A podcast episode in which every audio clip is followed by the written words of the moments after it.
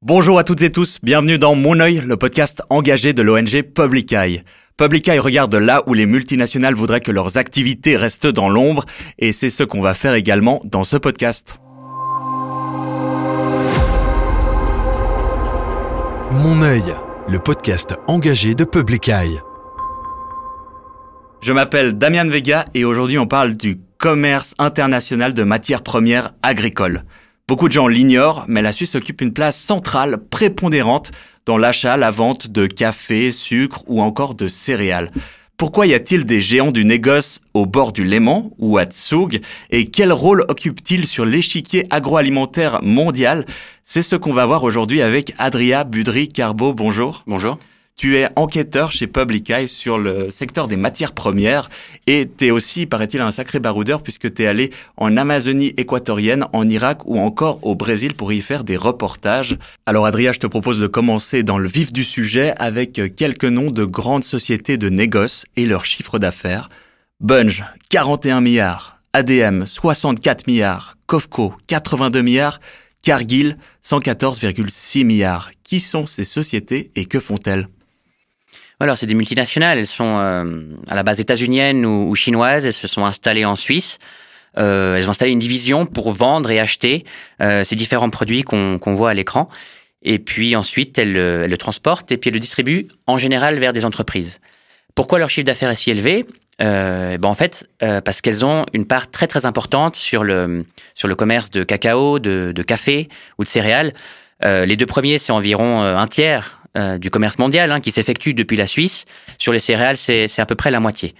Euh, en termes de chiffre d'affaires, euh, si, on, si on veut mettre ça en contexte, Nestlé, la multinationale suisse par excellence, elle fait environ 90 milliards euh, de chiffre d'affaires par temps de Covid, 100 milliards quand euh, quand les choses vont un peu mieux.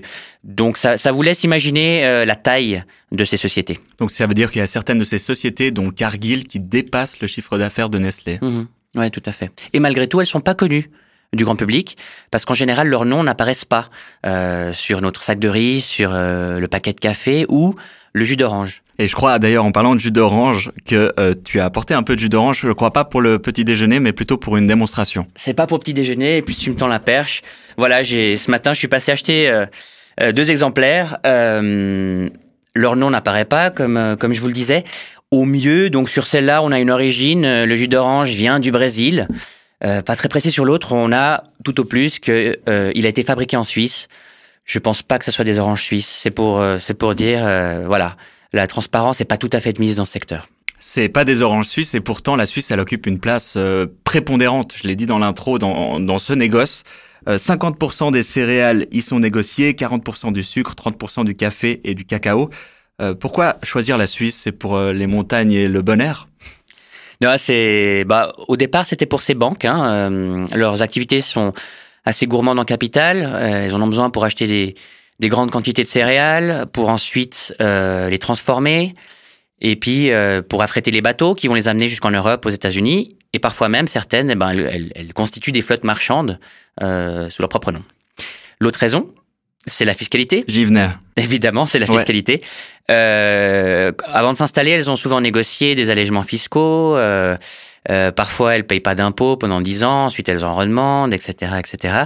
Euh, mais elles, elles vont euh, pas mettre ceci en avant. La plupart du temps, elles vont vous parler de la neutralité suisse, son fuseau horaire, qui permet peut-être de faire euh, des affaires avec l'Asie le matin et, et avec les Amériques l'après-midi et puis parfois même la qualité des transports publics. Ok, donc c'est pas tout à fait pour faire du ski qu'elles sont en Suisse.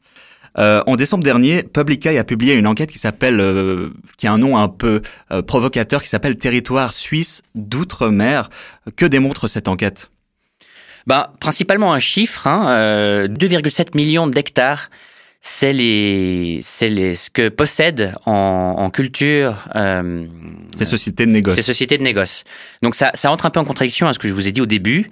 Euh, parce qu'en fait, c'est, ils sont plus uniquement des négociants. Depuis les années 80, les années 90, ils ont commencé à acheter des terrains. Mhm. C'est de la canne à sucre, c'est des orangerais, pour cultiver eux-mêmes les produits et avoir un contrôle plus important sur, euh, sur la chaîne de valeur plus de valeur ajoutée pour eux, ils mhm. peuvent vendre plus cher, et puis aussi ce qu'ils essaient de faire, c'est euh, avec un minimum de responsabilité possible.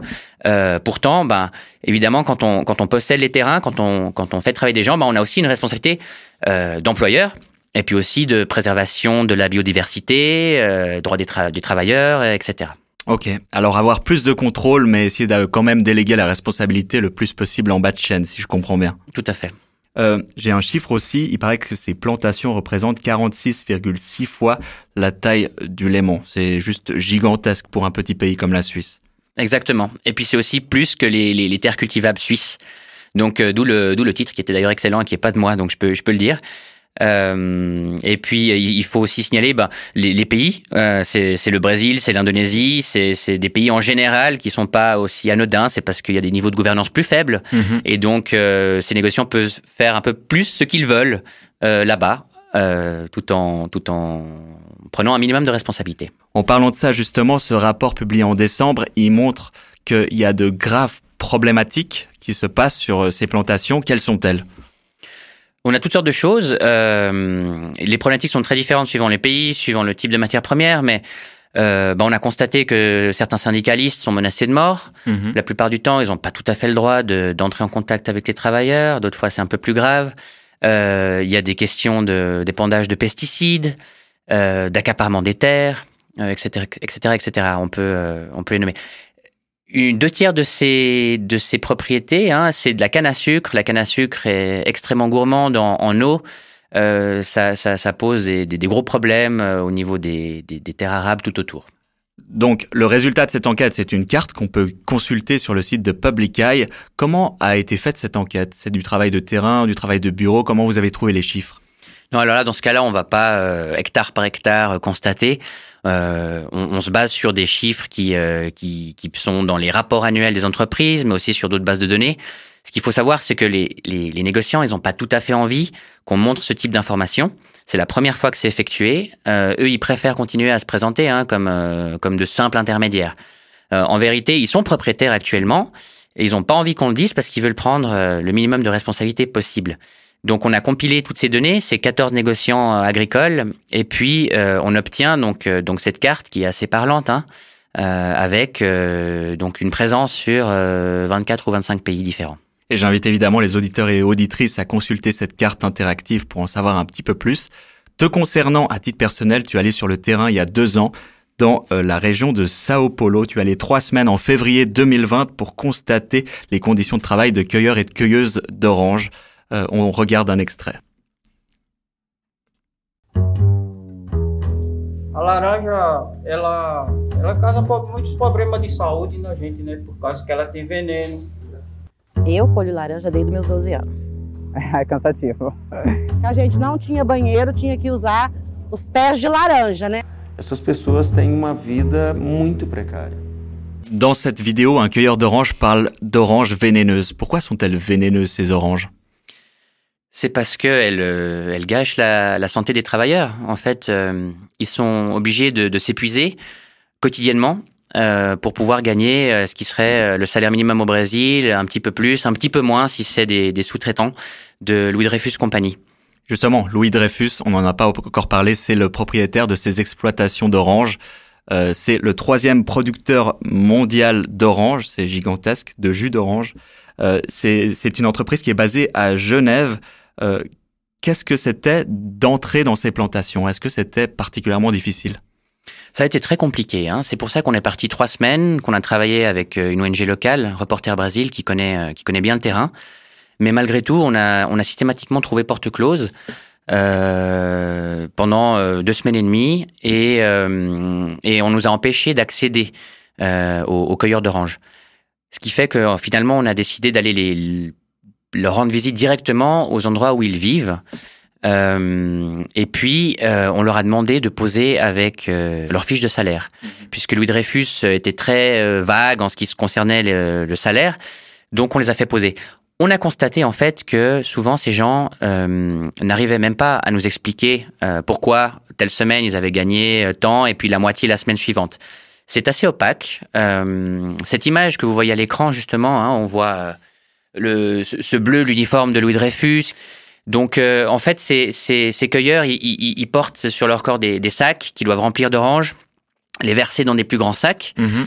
Et puis, euh, euh, il euh, y a un contremaître qui vient contrôler en fait euh, la, la, quantité d'oranges. C'est assez centralisé, mais les, les travailleurs ont peu euh, euh, se rendent peu compte en fait hein, de, de, de, de des quantités qui, qui cueillent. Ils doivent arriver environ à 3 tonnes euh, d'oranges par jour pour gagner le salaire minimum ou, un petit peu plus. Il y a Louis Dreyfus leur, donne donc le salaire minimum est à 180 francs suisses actuellement et Louis Dreyfus propose un bonus qui va jusqu'à 60 pour les gens qui sont extrêmement productifs. Mmh. Quand on voit les fiches de salaire, euh, c'est très compliqué. Il y a 5 six entrées, euh, la productivité, euh, deux trois variables d'ajustement au niveau de difficulté de la plantation qui changent hein, de plantation en plantation. Et puis ensuite au passif, euh, les cotisations sociales et le logement. Mmh. Parce que Louis Dreyfus fait venir euh, des travailleurs du nord-est brésilien. Des régions plus, plus pauvres que, que la région de Sao Paulo. Beaucoup plus pauvres, effectivement. Euh, c'est à plus de 2000 kilomètres. Parce que, en fait, les, les gens de Sao Paulo, ils n'ont pas envie de faire ce type de travail parce qu'ils gagnent pas assez. Euh, ça vous permet pas de vivre à Sao Paulo avec un salaire minimum brésilien. Mais toi, heureusement, tu as été te poster dans les buissons pour aller voir au-delà de ce qui est montré sur le site web. Et sur la photo suivante, on en aperçoit un travailleur qui ne porte pas cet équipement de protection. C'est problématique? Ouais, alors euh, justement, cette, euh, cette deuxième image, elle illustre un peu le contraste entre euh, ce que veut montrer Louis Dreyfus, euh, qui nous a quand même accueillis hein, à peu près au dernier jour pour nous montrer un PowerPoint, euh, et puis ce qui se passe sur le terrain, notamment chez les sous-traitants. Là, c'est un sous-traitant, même si le bleu semble être l'uniforme de Louis Dreyfus, c'est, pas tout à fait le cas. Euh, mais là, on constate surtout que bah, euh, les, la protection anti-vipère, elle est pas là, anti-guêpe, c'est pas là non plus. C'est qu'ils sont pas très nombreux pour des, des, des, des très très larges étendues d'orangerie. Et, euh, et voilà, c'est un petit peu ça le, le contraste entre le discours corporate et ce qui se passe réellement sur le terrain. C'est passionnant. Je suis sûr que nos auditeurs et auditrices seront contents de consulter le reportage que tu as fait à ce sujet qui s'appelle Orange amer et qui est aussi sur le site de Public Eye. Pour élargir un peu le débat, est-ce que on peut faire quelque chose nous en tant que consommateurs, consommatrices pour améliorer les choses? Je pense que ce qu'on peut dire très directement, c'est euh, garder un esprit critique par rapport au discours de transparence de, de ces multinationales, euh, exiger, exiger de savoir d'où viennent ces oranges, etc. Mais il faut rappeler aussi que ces entreprises, ben, elles, elles ont pas cet accès direct aux consommateurs, hein. Mmh. Elles, donc elles sont moins sujettes aux pressions. Nous, Public Eye, là où on veut agir, c'est au niveau des lois. Au niveau structurel, au niveau étatique. Exactement. Euh, on pense que la Suisse doit se doter d'une loi spécifique aux matières premières, au vu de sa prépondérance dans ce secteur, au vu de, des responsabilités qu'elle a.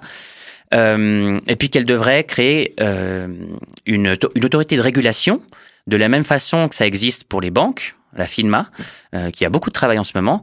Il faudrait qu'il y en ait une deuxième, une cousine, qui s'occupe spécifiquement des matières premières. Donc elle serait chargée de, de contrôler ce qui se passe sur la chaîne d'approvisionnement.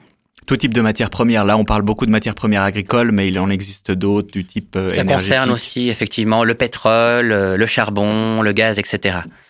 Et, et, donc cette autorité aurait aussi effectivement beaucoup de travail et euh, elle octroierait des licences aux sociétés pour pouvoir vendre ces matières premières. Qui dit octroi dit aussi retrait potentiel euh, en cas d'abus manifeste. Merci beaucoup Adrien Budricarbo, on en a appris beaucoup plus sur ces géants du négoce. Merci à toi. Merci beaucoup de nous avoir écoutés. Abonnez-vous sur la plateforme de podcast de votre choix ou sur YouTube pour avoir la vidéo. Faites-nous un maximum de retours, notamment via les réseaux sociaux, pour qu'on puisse continuellement améliorer le format. On vous dit à très vite. Mon œil, le podcast engagé de Public Eye.